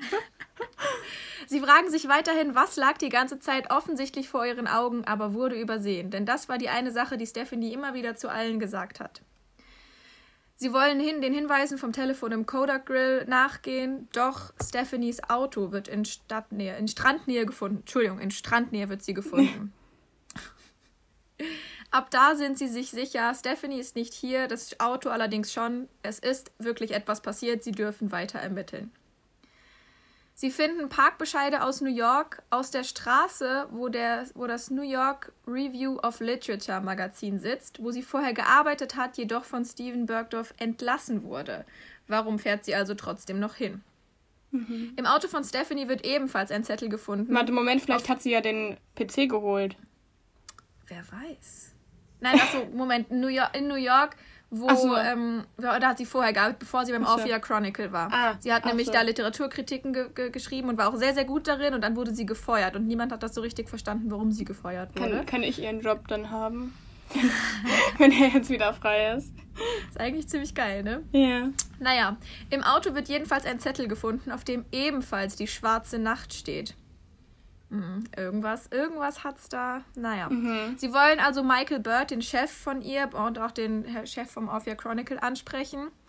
Und der erzählt ihnen, dass Stephanie an einer sehr großen Story dran war, die in Zusammenhang mit dem heutigen Theaterfestival stand. Aber er weiß selbst nicht ganz genau, was sie alles herausgefunden hat und die Suche bleibt erfolg erfolglos.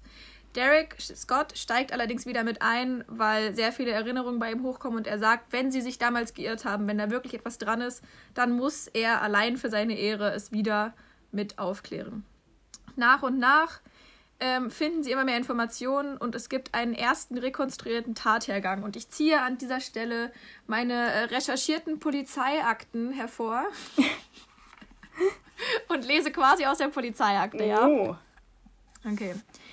Der Mörder hatte die Tür des Hauses der Familie Gordon eingetreten. Erst war er im Eingangsflur auf Leslie Gordon gestoßen und hatte ihr aus nächster Nähe von vorne in die Brust geschossen. Dann hatte er das Kind im Wohnzimmer entdeckt und mit zwei Kugeln in den Rücken getötet, die er vom Flur aus abgefeuert hatte. Anschließend hatte der Mörder noch einmal auf die Mutter geschossen und war dann in die Küche gegangen, wahrscheinlich weil er ein Geräusch gehört hatte. Bürgermeister Joseph Gordon hatte offenbar versucht, durch die Verandatür in den Garten zu fliehen, doch vergebens. Der Mörder schoss ihm viermal in den Rücken, ehe er sich durch den Flur und die Haus und die Haustür aus dem Staub machte. Keine Kugel hatte ihr Ziel verfehlt. Es handelte sich also um einen erfahrenen Schützen. Als er aus dem Haus gerannt kam, traf er auf Megan Padelin bei ihrer Joggingrunde. Die hat mit Sicherheit versucht zu entkommen, dann, denn er hatte sie mit zwei Kugeln in den Rücken niedergestreckt. Er war dabei wahrscheinlich nicht maskiert gewesen, denn anschließend hatte er aus nächster Nähe einen Schuss in den Kopf der jungen Frau abgegeben, als wollte er sicher gehen, dass sie auch wirklich tot war und nicht reden würde. Also das waren quasi von 20 Jahre früher nochmal. Mhm weil sie da immer noch ein bisschen Dinge vernachlässigt hatten, auf die wir oh. später zurückkommen. Sie finden also weitere Indizien und Beweise und über eine Kreditkartenabrechnung kommen sie an einen Lagerraum, mhm. den äh, Stephanie gemietet hatte. Immer diese Lagerräume, ey. Immer diese Lagerräume. Ja, das stellt man sich wirklich so einen Ami-Film vor, wie sie so durchgehen, so alte, abgelegene Hafengegend, Lagerraum, der so dann aufgezogen ja. wird, ne? Naja. Ich muss da immer an die ähm, Serie You denken. Ja, die habe ich gar nicht geguckt. naja. Solltest du machen. Naja. Sie, sie sind jetzt aber noch nicht im Lagerraum, sondern finden ein paar weitere Dinge. Und zwar ist es so, dass Stephanie ja eine Story über das aktuelle Festival schreibt und alle möglichen Freiwilligen befragt hat. Und als äh, Gordon und Scott und Anna, all, oh, Gordon sage ich schon, Jesse, Jesse Rosenberg, mhm. Derek Scott und Anna Kenner, oh, diese ganzen Namen, wow. Ähm, die Freiwilligen befragen, finden sie heraus, dass Stephanie andauernd Fragen zu dem Feuerwehrmann, zu dem Brandbeauftragten am Abend des allerersten Festivals gestellt hatte. Mhm. Als sie mhm. herausfinden, wer am allerersten Festival Feuerwehrmann war, sind sie ein bisschen schockiert, denn es handelt sich um Ted Tannenbaum, der mittlerweile tot ist und damals für den Täter des Vierfachmordes gehalten wurde und bei einer Verfolgungsjagd ums Leben kam. Oh. Sie finden allerdings auch eine Spur zu Kirk Harvey, der damals zu dem Zeit des Vierfachmordes Polizeichef von Orphia war und etwa einen Tag danach spurlos verschwunden ist. Oh. Mhm.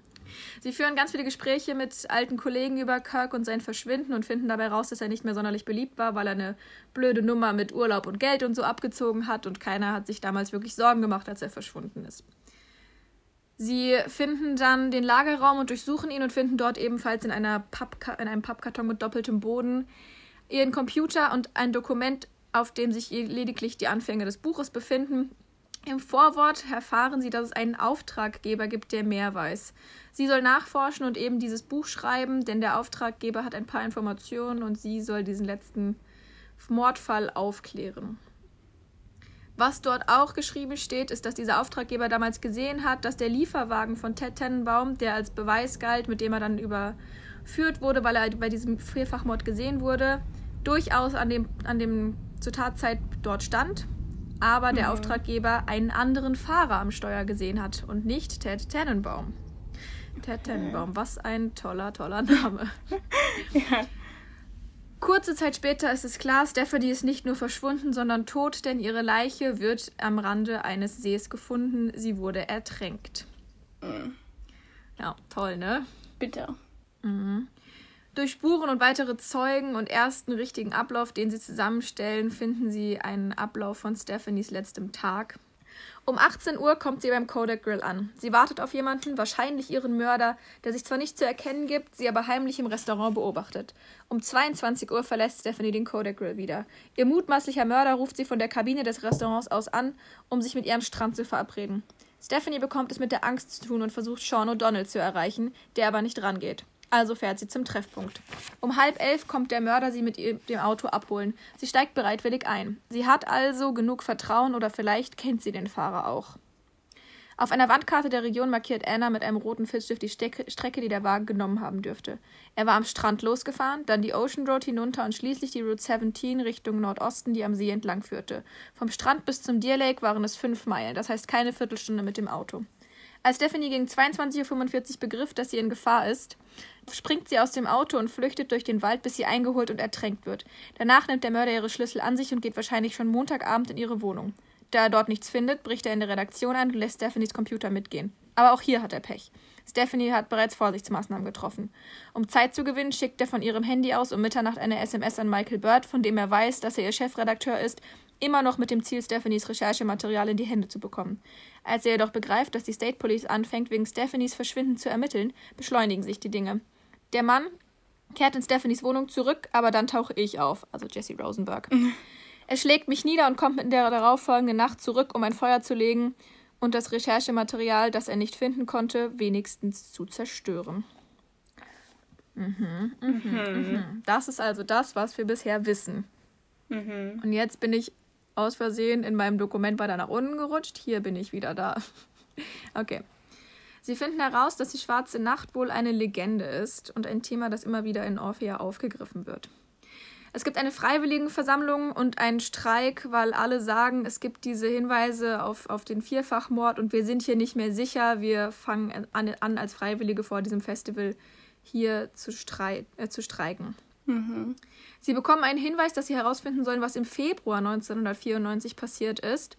Denn dort hat es einen Brand gegeben in dem Restaurant, was Ted Tennenbaum aufgebaut hat. Ebenfalls, als die, als die, Polizei, als die Polizei danach zum, zur Brandstätte kam, an die große Wand geschmiert, die schwarze Nacht. Oh. Mhm. Jetzt wird's mhm. spannend. Mhm. Jetzt wird's spannend. Durch weitere Erinnerungen und Ermittlungen kommen sie darauf, dass Steven Bergdorf, der, che der Chef, ehemalige Chef von Stephanie, der bei der New York Literature Review arbeitet, er damals eine Theaterfestchronik geschrieben hat und ebenfalls einen Tag nach dem Vierfachmord verschwand. Okay. Mhm. Sie finden eine weitere, also aus Orphia verschwand. Der war zu dem Zeitpunkt in Orphia und hat ähm, beim Orphia Chronicle gearbeitet und dann mhm. nach New York verschwand. So rum. Sie finden eine Spur zu Kirk Harvey, der ehemalige Polizeichef, der ja verschwunden war, in LA, in einer Bar und finden in Stephanies Kreditkartenabrechnung ebenfalls eine Rechnung aus dieser Bar. Das heißt, sie wissen, Stephanie hat Kirk getroffen. Es kommt raus, dass 1994 der Bürgermeister Gordon Ted Tenenbaum erpresst hat. Denn es ist so, dass Gordon plant, sich abzusetzen. Er war extrem unfähig als Politiker und korrupt. Er hat damals alle ähm, Bauunternehmen beauftragt, höhere Kostenvoranschläge zu machen, geringere Sachen für sich abzurechnen und Schmiergelder an den Bürgermeister zu zahlen, mhm. sodass der Bürgermeister alle Unternehmen der Stadt in der Hand hatte. Ähm, er hat dann Ted Tenbaum ebenfalls gesagt, dass er das bei seinem Umbau vom Restaurant tun soll. Er hat sich erst geweigert, weil er gesagt hat, er ist anständig. Gordon hat ihn dann allerdings erpresst und gesagt, ohne mich wird dein Restaurant nicht, äh, nicht eröffnet. Also hat Tenbaum doch eingelenkt. Mhm. Was auch wichtig ist, denn man hat gesehen, dass die beiden sich gestritten haben auf offener Straße und alle dachten deshalb, es wäre ein, weiteres, ein weiterer Grund für Ted, Gordon umzubringen. Warte, ganz mhm. kurz nochmal. Also Gordon war der Bürgermeister. Der Bürgermeister und Ted ist einer von der Polizei. Der, nein, Ted Tenbaum ja. ist der, der damals ihn umgebracht haben soll, der mittlerweile tot so. ist, weil er damals mhm. bei einer Verfolgungsjagd, als er verhaftet wurde, gestorben ist. Mhm, okay. Das ist das, was ich meine mit, wir haben ungefähr 800.000 ähm, Namen. Mhm. Ja. Jetzt wird's richtig, ähm, jetzt wird's richtig interessant, weil mhm. sie finden Kirk in LA. Jesse trifft sich mit Kirk Harvey ähm, über zufällige Ereignisse ist es ja so, dass der Brown im Festival, in den Festivalvorbereitungen kein Theaterstück mehr hat, weil alle streiken und sagen, sie machen nichts mehr. Und mhm. ähm, Kirk sagt, ich habe aber ein Stück, was wir aufführen können. Es heißt Die Schwarze Nacht. Und oh. wenn ich es aufführe, dann wird es an diesem Theaterfestivalabend eine große Enthüllung geben, denn ich weiß, wer der Mörder ist. Und wenn ihr es mich aufführen lasst, dann werdet ihr an diesem Abend die wahre Geschichte erfahren. Bürgermeister Brown stimmt zu, weil er völlig am Verzweifeln ist und seine Karriere retten will und dieses Festival unbedingt stattfinden soll. Jesse eskaliert ein bisschen, geht auf ihn los und sagt, wenn du jetzt schon weißt, wer der Mörder ist und alles weißt, warum erzählst du es uns nicht jetzt? Eskaliert ein bisschen zu sehr. Ähm, die Polizei wird gerufen, das Stück wird trotzdem aufgeführt, dann, also dass der Plan ist, dass das Stück aufgeführt wird und Jesse soll sich zurückhalten. Sie ermitteln weiter in der Nacht von dem, von dem Vierfachwort 1994 und kommen über eine Zeugenaussage darüber, dass es einen interessanten Föhn gab, der sie weiterbringen könnte. Ja, ein Föhn. Ich dachte gerade, ich hätte mich verhört oder so, aber. Nein, okay. ein Föhn. Denn es ist so, dass in der Nacht ein äh, Föhn in einer Kabine gebrannt hat und zwar in der von einer Schauspielerin Charlotte, die Kirks, Kirk Harveys Ex ist, mittlerweile die Frau von Bürgermeister Brown. Es war ihre Garderobe, sie war nicht aufzufinden und als sie wiederkam, war sie ganz aufgelöst und ihre Schuhe waren nass. Das ist jetzt wichtig, weil auf dem ähm, Rasen der Gordons waren Riesenpfützen, alles war nass, weil ein Schlauch der Gartenanlage geplatzt war. Ähm, ja.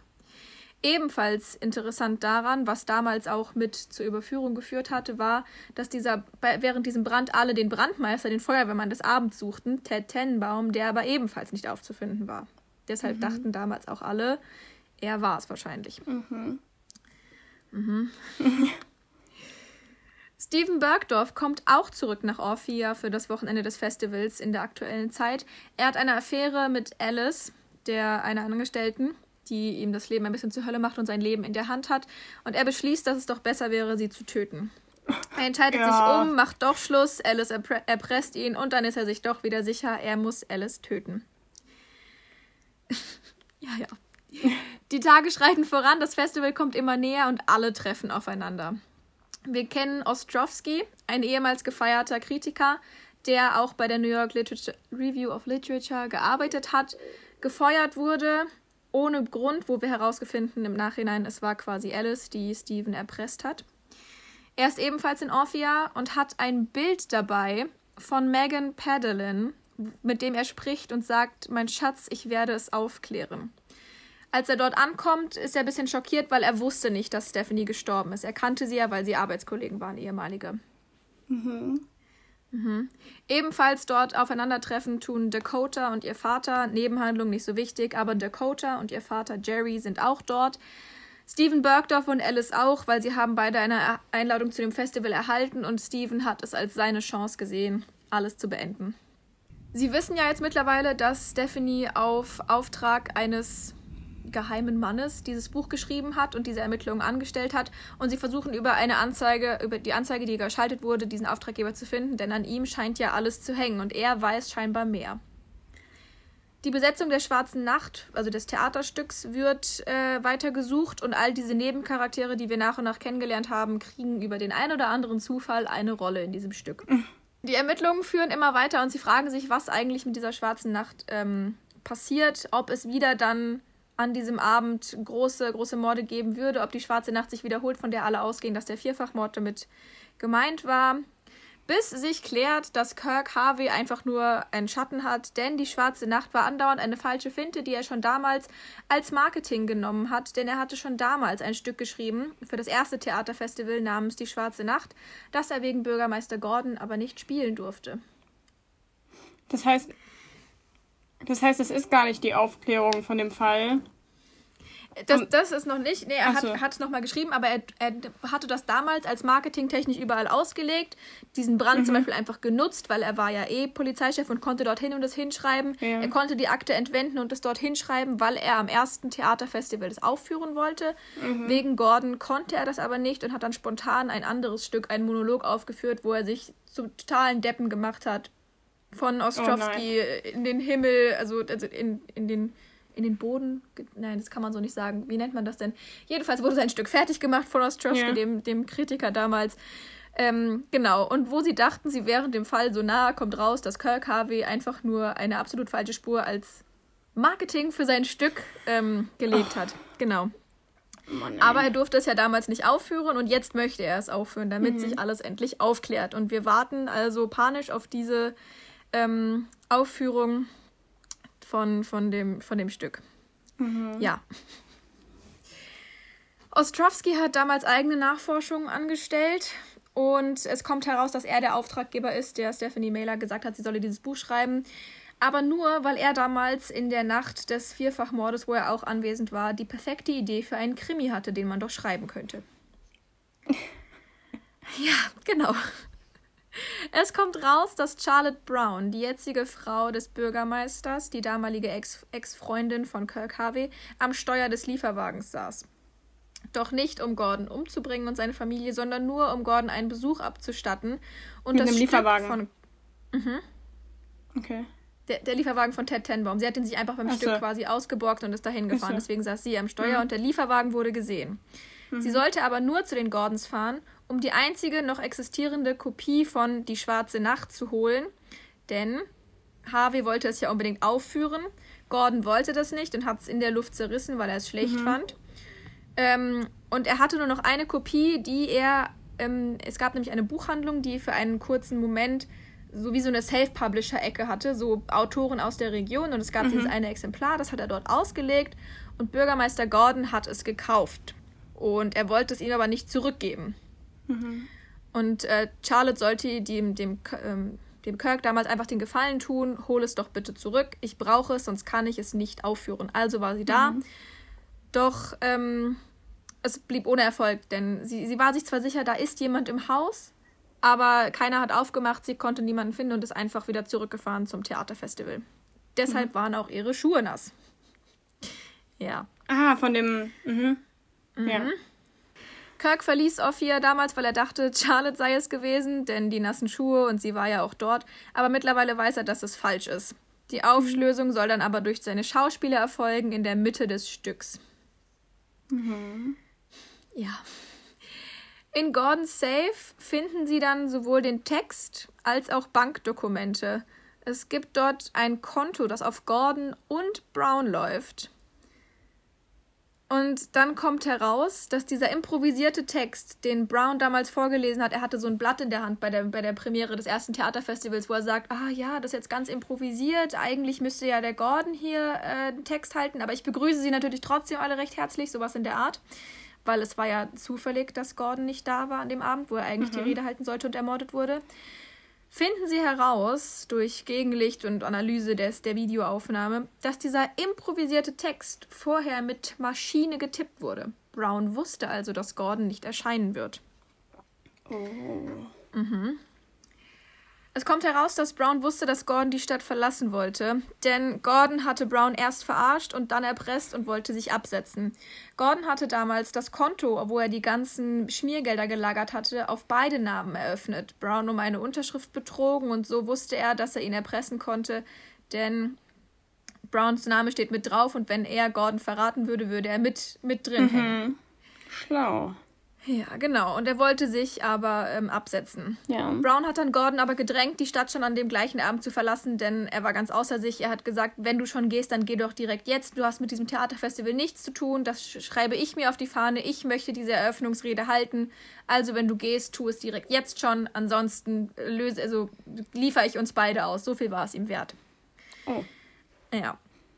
Außer Brown, also Bürgermeister Brown und seiner Freundin, die jetzt seine Frau ist, Charlotte, wusste offiziell aber niemand, dass Gordon an diesem Abend die Stadt verlassen wollte. Mhm. Wie konnte das also passieren?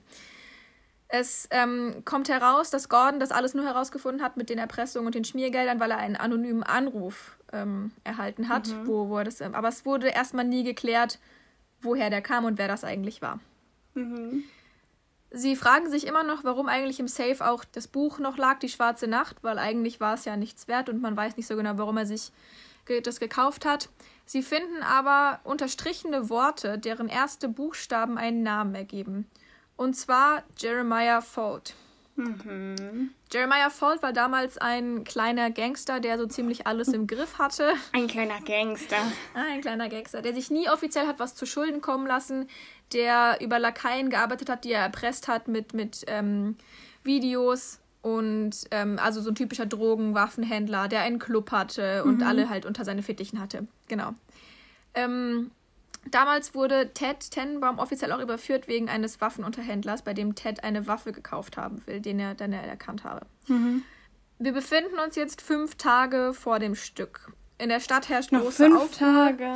Noch fünf Tage, genau. Oh Aber es ist nicht mehr so viel. Ach so, okay. We're almost there. Fünf Tage vor dem Stück. Es gibt ganz große Aufruhr. Die Medien sind da von überall, weil es ist natürlich. Mhm. Die, das ganze Land redet darüber. Es äh, findet ein Einbruch in Annas Büro statt. Keiner weiß so genau warum. Ein paar Dinge werden durchwühlt und es wird eventuell sogar ein Polizist verdächtigt. Weil wer sollte sonst wissen, wo genau sich Annas Büro befindet und wie man an was vorbeikommt. Ja. Sie analysieren den Anfang des Stückes, den sie immer wieder zu sehen, dass sie immer, den, den Anfang? Ja, mhm. ich kann kein Deutsch mehr reden, mhm. weil ich schon so viel rede. Den sie immer wieder sehen bei den Proben von Kirk Harvey, weil nie mehr als die erste Szene geprobt wird. Mhm. Und finden heraus, dass dort der Tod von Jeremiah nachgestellt wird. Denn Jeremiah Ford ist mittlerweile auch tot. Er ist bei einem äh, Motorradunfall ums Leben gekommen. Warte ganz kurz, den, wer war das nochmal? dieser kleinen Gangster. Ach so, mh, ja. Ja, ja äh, Motorradunfall, den alle für einen Unfall hielten. Und das ist die erste Szene. Mhm. Genau. Nun denken alle, gut, wir haben noch fünf Tage bis zum Stück und dann wird Cody ermordet. Cody ist der Inhaber der Buchhandlung. Oh. Mhm. Und zwar der Buchhandlung, in der ein Exemplar der Schwarzen Nacht lag, das verkauft wurde. Und er war damals auch der Arbeitgeber von Megan Padelin, die nämlich in seiner Buchhandlung auch gearbeitet hat. Mhm. Mhm. Die einzige eventuelle Spur war, dass sie überlegt haben, ob es vielleicht eine, eine Verbindung zwischen Cody und Jeremiah gab. Aber Costico, sein Handlanger, Handlanger, der noch lebt, hat keine Ahnung und sagt, da gab es nichts. Mhm. Mhm. Sie finden heraus, dass damals, während Jeremiah noch gelebt hat, er seine Lakaien ähm, rekrutiert hat, indem er Minderjährige zur Prostitution zwang. Und in dem Fall Miller war das ganz, ganz lange für ihn. Die war ein Köder. Ähm, hat äh, die, die quasi verführt und dann zwischendurch gesagt, ich bin aber minderjährig, ist das ein Problem für dich? Die meisten nein, das tönt mich richtig an. Und in mhm. dem Moment kam Costico quasi heraus und hat gesagt, ich habe das alles gefilmt, ah. jetzt erpressen die einen damit. Mhm. Und deshalb konnten all diese Leute, die wurden dann halt Lakaien genannt und haben mhm. kleine Arbeiten für ihn ausgeführt. Yeah. ausgeführt. Jetzt finden sie heraus, dass Miller mittlerweile, also die eigentlich, ähm, oh Gott, jetzt komme ich sogar mit dem Namen Miranda heißt. Haha, mhm. ich habe auch eine Miranda. äh, mittlerweile die Frau von Michael Bird ist. Warte, mhm. Michael Bird ist der jetzige Chef der ähm, des Orphea Chronicles, mhm. der so ein bisschen mit denen an den Ermittlungen zusammenarbeitet ja. und auch gesagt, der gesagt hat, Stephanie arbeitet da an einem großen mhm. Fall. Genau. Ähm, und es ist so, dass sie über Costico und auch Miller erfahren, dass es einen einzigen Mann gab, der damals Costico Paroli geboten hat und ihn mit Reizgas überfallen hat. Ähm, und gesagt hat, ich werde hier kein Lakai. Was auch wichtig ist, weil zum Beispiel der Jesse damals in der Wohnung wurde auch mit Reizgas überführt und nach und nach kommt halt raus, dass der ganze Täter also immer wieder was mit Reizgas macht. Deswegen sind sie sich sicher, dieser Typ, der damals Costico die Stirn geboten hat, der hängt da mit drin. Mhm. Ja, oh Gott, es ist. es ist eine Menge. Okay. Ähm, Grace, ein Nebencharakter, den sie auch nochmal befragen, glaubt, ähm, dass es damals ein Mord bei Jeremiah gewesen war. Er hat nämlich damals, als dieser Unfallhergang rekonstruiert wurde, Splitter noch am Rand gefunden und ähm, sagt, da hat ihn jemand von der Straße gedrängt. Die Splitter hat er immer noch aufbewahrt und übergibt sie an die jetzige Polizei, damit weitere Nachforschungen angestellt werden können und es vielleicht doch kein Unfall war bei Jeremiah.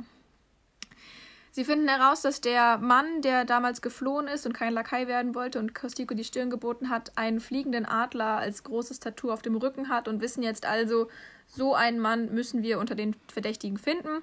Aber sie können Costico, Costico in Zukunft nicht mehr befragen, denn er verschwindet. Oh. Wie alle. Mhm. Alle. Treffen naja. die sich dann alle an einem Ort, wo die zusammen rumchillen? ja, das wär's ja, ey. Sie setzen sich, jetzt wo sie denken, sie haben wieder nicht so richtig viel, nochmal an die Rekonstruktion des Tatabends und letzten Endes stellen sie fest, alles ist doch da irgendwie faul. Es passt nicht so richtig zusammen. Es werden auch noch zwei weitere Zeugenaussagen von damals gefunden, die sagen, sie hatten noch zwei Kugeln gefunden in ihrer Garage, sodass sie sagen, das passt ja nicht, wenn das erste Mal schon dort geschossen wurde, dass Megan dann zum Haus der Gordons gerannt ist und so weiter.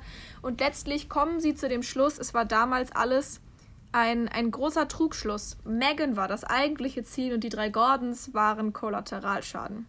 Die Gordons waren nicht das eigentliche Ziel. Oh. Dö, dö, dö. Shit. mhm. Exakt, du sagst es. Wir erfahren dann auch, dass damals bei dem ähm, bei der Verfolgungsjagd, weil Ted Tenbaum war verschwunden und dann gab es eben diese, sollte es diese Verhaftung geben, diese Verfolgungsjagd, ähm, Derek Scott hatte ihn von der Straße gedrängt, ist aber mit über die Böschung und sie sind alle in, ein, ähm, in einen Fluss gefallen. Dabei ist Ted Tenbaum gestorben. Ebenfalls auf dem Rücksitz befindend die Liebe des Lebens von Jesse, also Natascha, seine Frau, ist damals auch gestorben. Deswegen ist er heute oh. auch so ein bisschen, ja, genau. Über die eine oder andere Verstrickung. Das, das lassen wir jetzt aber alles, weil das ist alles. Also, dieses Buch hat fast 700 Seiten. okay. Wir befinden uns am Premierenabend. Oh, jetzt wird's spannend. Jetzt wird es richtig spannend. Mhm. Das Stück beginnt. Wir sehen diese erste Szene, wo ähm, Jeremiahs Tod nachgestellt wird, ein Autounfall. Die Schauspieler, der eine oder andere, machen sich ein bisschen lustig, weil sie komische Todestänze aufgeführt werden. Der Saal wird dunkel. Dakota als Hauptrolle kommt auf die ähm, kommt auf die Bühne und sagt, der Mörder des damaligen Vierfachmordes 1994 ist. Und in dem Moment fallen zwei Schüsse. Dakota bricht zusammen. Sie wurde von irgendwoher in diesem Raum erschossen. Oh Mann. Massenpanik bricht aus. Steven und Alice laufen ebenfalls weg und Steven sagt, jetzt oder nie, nimmt einen Stein vom Waldrand und tötet Alice. Okay. Yep. Okay.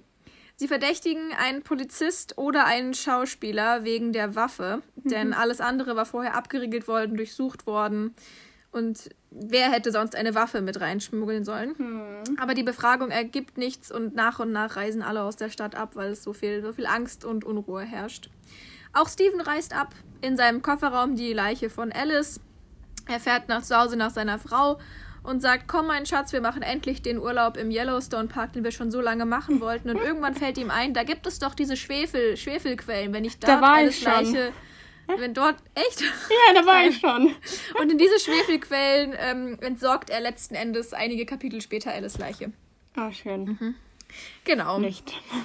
Ja. Ähm, durch die Analyse eines Arztes, der äh, Dakota operiert hat, die übrigens aktuell noch in Lebensgefahr schwebt, äh, kommt, klärt sich auf, dass die Schüsse von oben gekommen werden sein müssen. Deshalb, aua, jetzt habe ich mein Tablet fallen lassen und das Handy, ja, läuft. so. Ähm, also durch die Aussage des Arztes kommt heraus, dass die Schüsse von oben gefallen sein müssen. Mhm. Also es ist so, dass der Schütze unbemerkt auf der Galerie stand, denn es gab ja keine weiteren Mitarbeiter von dem Theater. Es muss also eine akkreditierte Person aus der Truppe sein oder irgendwer, der sonst Zugang zum Backstage-Bereich hatte, aus Gründen, die man nicht kennt. Also weiß man, es bleiben fünf Leute.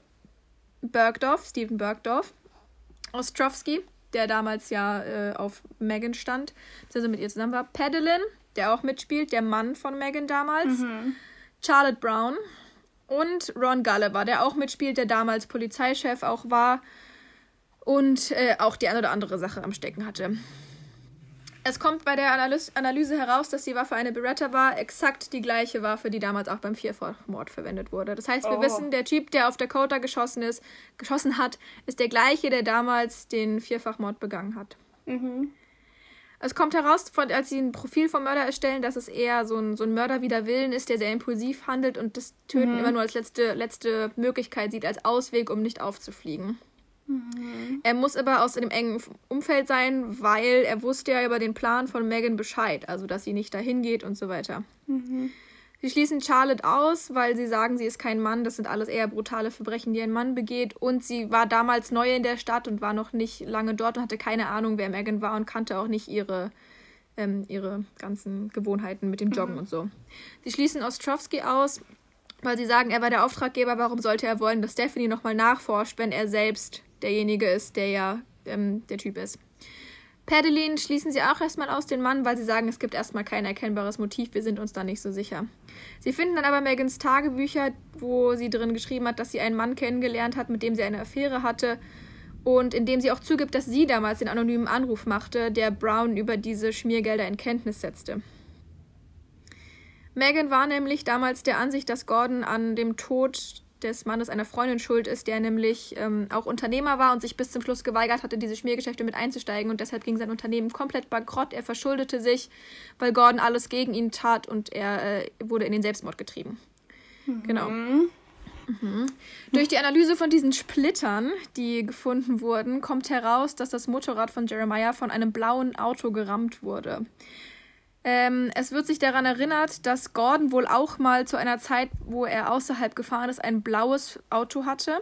Und sie fahren zu einem ähm, Autohändler in der Gegend, der auch bestätigen kann, dass er damals ein blaues, verbeultes Auto abgegeben hat, ähm, sodass es direkt vertuscht werden konnte und sich einen neuen Wagen besorgt hat. Denn dieser Autohändler ist dafür bekannt, dass er den Mund hält. Deshalb war der auch mhm. dort. Deshalb sind sie sich jetzt sicher, Bürgermeister Gordon ist der Mörder von Jeremiah aber Megan kann er ja nicht unbedingt erschossen haben, weil er wurde ja dann auch an dem Abend erschossen und selbst wenn, wieso? Man ist sich sicher, dass der Mord an Jeremiah mittlerweile ein Auftragsmord war, den Gordon ausgeführt hat durch die Schwarze Nacht, denn in diesem Manuskript waren ja die Buchstaben unterstrichen. Mhm. Es kommt raus, dass Gordon das gleiche bei einem anderen Buch machte, und zwar bei dem Buch über das Festival, das Stephen Bergdorf herausgegeben hatte, bei dem er Wörter unterstrichen hatte, die zusammen Megan Padelin ergaben. Und es kam halt heraus, dass diese beiden Morde gegenseitig beauftragte Auftragsmorde waren. Denn Gordon hatte ein Interesse daran, dass Megan stirbt, denn sie hatte all das aufgedeckt und sie hat ihm das Leben so ein bisschen schwerer gemacht und ihm auch darauf angesprochen und gesagt, ich bin mir sicher, dass du an Lukes Selbstmord schuld bist. Sie wissen jetzt also, dass dieser Typ mit dem Tattoo, dieser der damals Lakai sein sollte, der sich hier gewehrt hat, mit dem Reizgas arbeitet. Er muss auf diesem Festival gewesen sein. Und sie sind sich sicher, es ist also Pedelin oder Bergdorf. Bergdorf hat ja dieses, dieses Buch geschrieben, in dem es unterschrieben wurde. Und Pedelin hat jetzt ein großes Motiv, denn er wusste, dass seine Frau eine Affäre hatte. Und einen Monat vor dem Tod hat Pedelin eine Lebensversicherung aufgesetzt, die er auch bekommen hat bei dem Tod von Megan, über eine Million Dollar. Das ist auch und so ein Klassiker. Monate, ja, ja. Und zwei Monate vor dem ähm, vor dem Tod haben Megan und Sam sich sehr laut, sehr stark gestritten, denn ähm, er hat von dieser Affäre erfahren. Mhm. Aber Padelin hat keinen Adler auf dem Rücken. Sie finden dann raus, dass Mito Ostrovsky Megans Liebhaber war und der ist aber abgehauen und in seinem Hotelzimmer finden sie tapezierte Wände voll mit Artikeln von dem Vierfachmord damals, von Stephanies Verschwinden und der Hotelbesitzer bestätigt ihm, dass Mieter sogar alle paar Jahre zurückkommt, um Nachforschungen anzustellen. Sie finden ihn aber und es erklärt sich, dass er nur den Fall aufklären will, er da letztlich nichts mit zu tun hatte und er auch nur überstürzt aufbrechen musste, weil seine Schwester einen Schlaganfall hatte. Hm. Wie das Leben halt so spielt, ne? Ja. Sie sind jetzt also dabei, dass es entweder Bergdorf oder sogar doch wieder Gulliver war, also der ehemalige Polizeichef, aber sie wissen ja nicht, wie das so ist. Währenddessen, wie schon bereits erzählt, entsorgt Bergdorf ganz in Ruhe im Yellowstone Nationalpark die Alice in den Schwefelquellen. Im finalen Showdown, bevor alles aufgeklärt werden soll, fährt Anna kurz mit Michael heim. Beide stellen fest, oh, wir haben hier ja gar kein Netz.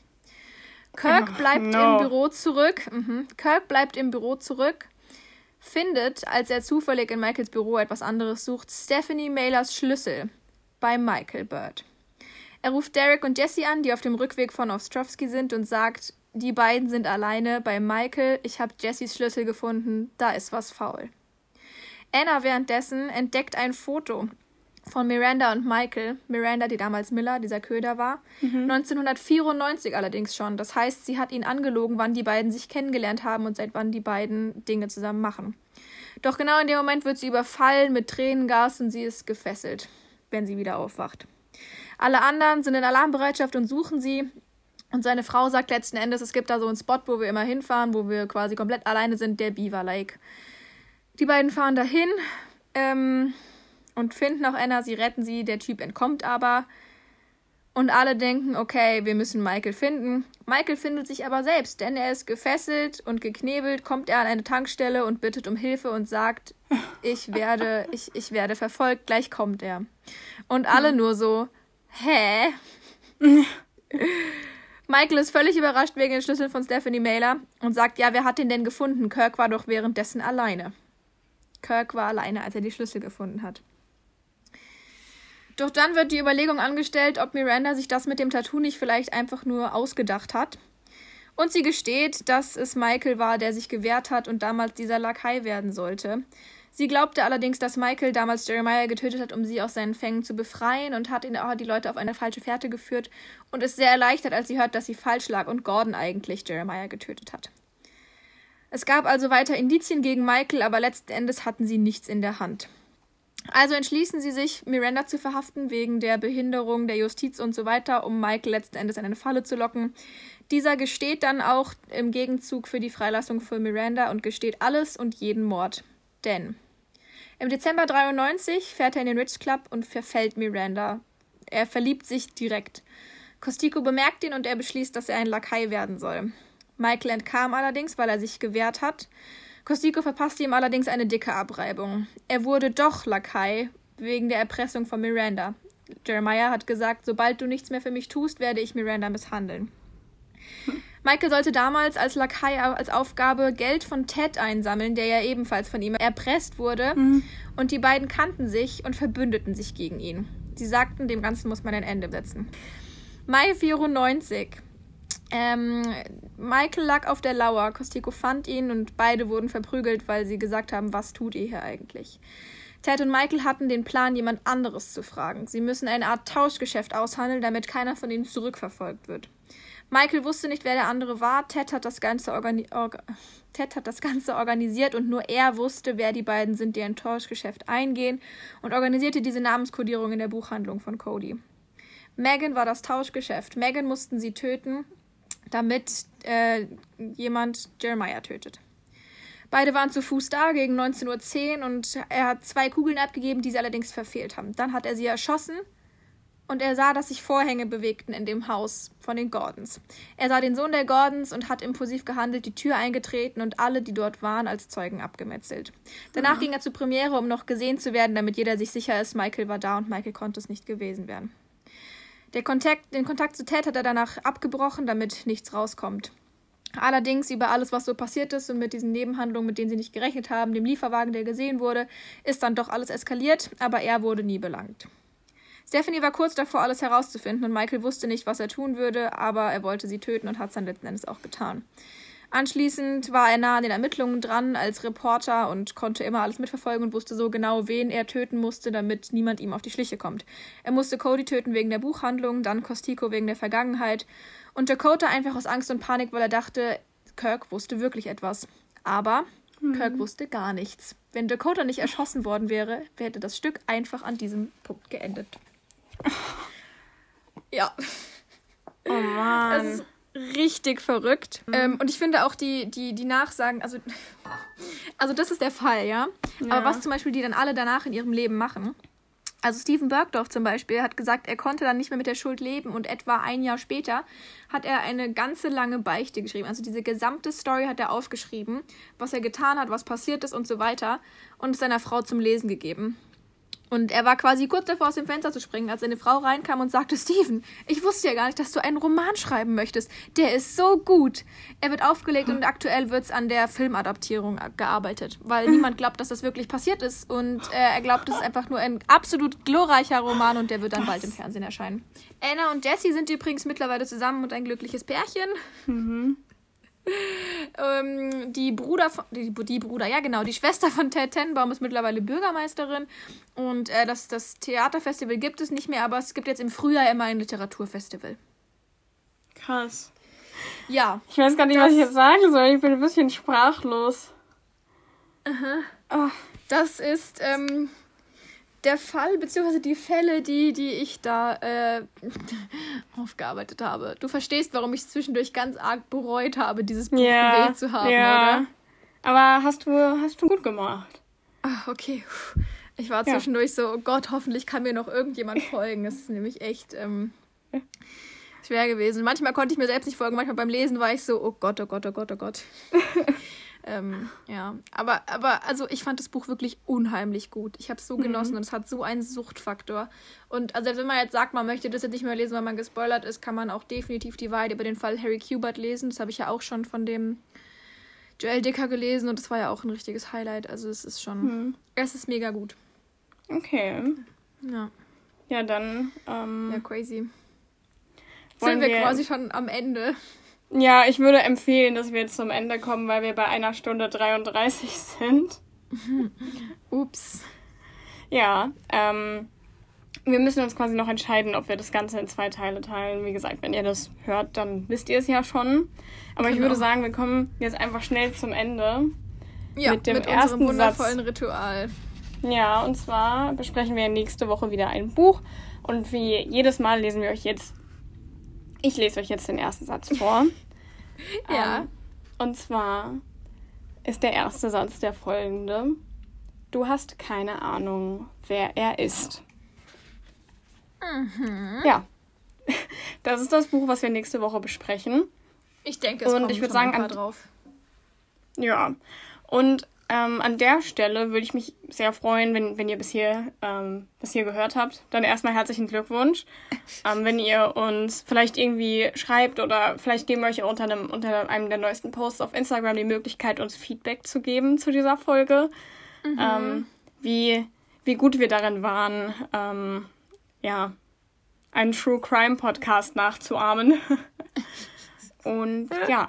Nee, da freue ich mich auch sehr drauf. Also mir hat sehr viel mhm. Spaß gemacht. Mir auch. Ähm, Ich freue mich aber auch wieder auf die nächste normale Folge, um es so zu sagen. Ich mich auch. Ja. Ähm, ja, dann hoffe ich, dass jetzt alle, dass wir jetzt alle in Halloween-Stimmung sind. Mhm. Und ähm, ja, dann würde ich jetzt sagen, hat sich's ausgelesen. Ach ja.